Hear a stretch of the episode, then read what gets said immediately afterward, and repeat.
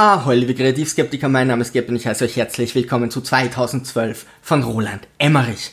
Die Maya haben vorausgesagt, dass 2012 die Welt untergehen wird und ein Wissenschaftler findet nun Beweise, dass dies der Wahrheit entspricht. Die Reichen und Mächtigen beginnen vermeintlich Raumschiffe zu bauen, mit denen sie der Apokalypse entkommen können.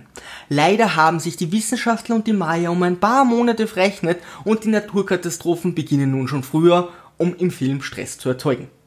Auf die Mathematik dieser uralten Kulturen ist heutzutage einfach kein Verlass mehr.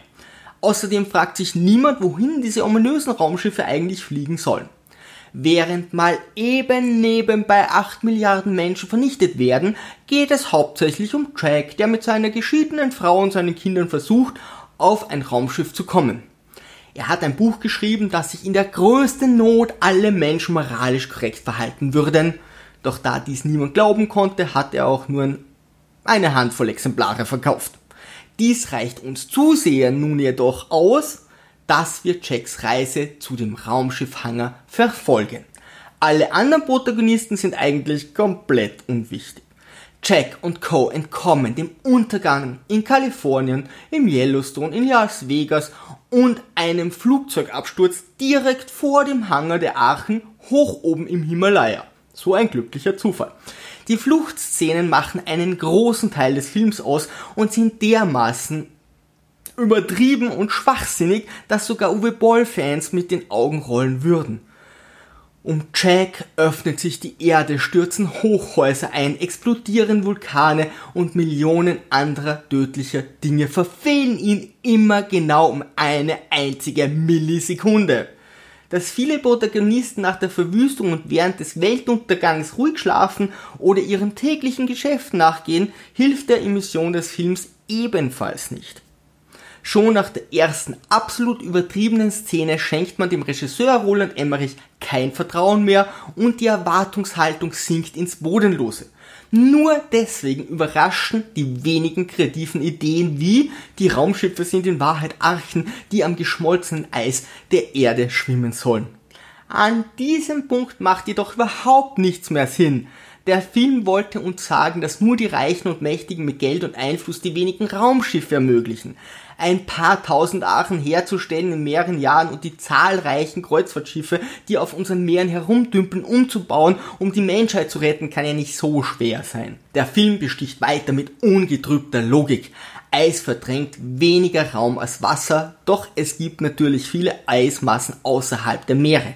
Wenn das gesamte Eis auf dem Planeten schmilzt, wird sich der Meeresspiegel also sicherlich heben. Experten rechnen hier in Zentimetern, im schlimmsten Fall in Metern.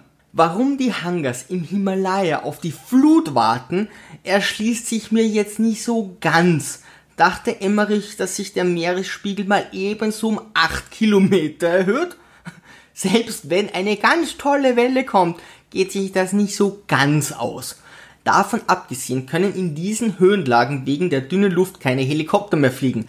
Außerdem hätten die Menschen ein massives Problem mit der Atmung, da die Luft mit viel weniger Sauerstoff als gewohnt angereichert ist. Normalerweise muss man so auf halber Höhe im Basiscamp einen Monat verbringen, um sich zu akklimatisieren. Überraschenderweise kommt dies im Film nicht vor. Jack und Co. kommen durch absolut wahnwitziges Glück, das nicht einmal die hartgesottensten Actionfans verkraften können, ohne Pass auf eine der Archen. Obwohl noch genügend Zeit ist, schließt der Antagonist die Tore der parkenden Schiffe und überlässt die Passagiere draußen vermeintlich ihrem Schicksal. Dies nur, damit die Menschheit nun zeigen kann, dass sie sich in Extremsituationen moralisch verhält. Das russische Volk, das chinesische und das japanische öffnen wir die Tore. Großbritannien, Spanien, Frankreich, Kanada, Deutschland. Im letzten Moment sprechen sich alle Nationen dafür aus, die verbliebenen Passagiere nun doch einsteigen zu lassen. Wenn das die gewaltige Aussage des Films ist, dann lausche ich lieber den Weisheiten von Schlaubi dem Schlumpf. Weiters drängt sich mir bei so tiefgreifender Moral die Frage auf, wer die Menschen sind, die hier eigentlich gerettet werden sollen. Die Reichen und Mächtigen, die durch Ausbeute der Menschen an Milliardenbeträge gekommen sind und die Menschheit verraten haben.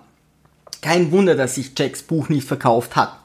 Letztendlich stürmen auch die Arbeiter vor Ort in die Archen und sie wollen ablegen. Doch ein Schlauch verwickelt sich im Getriebe und das Tor kann nicht geschlossen werden. Ich bezweifle, dass ein hundsnormaler Schlauch das Getriebe von gigantischen Archen blockieren kann, die 400.000 Menschen aufnehmen können.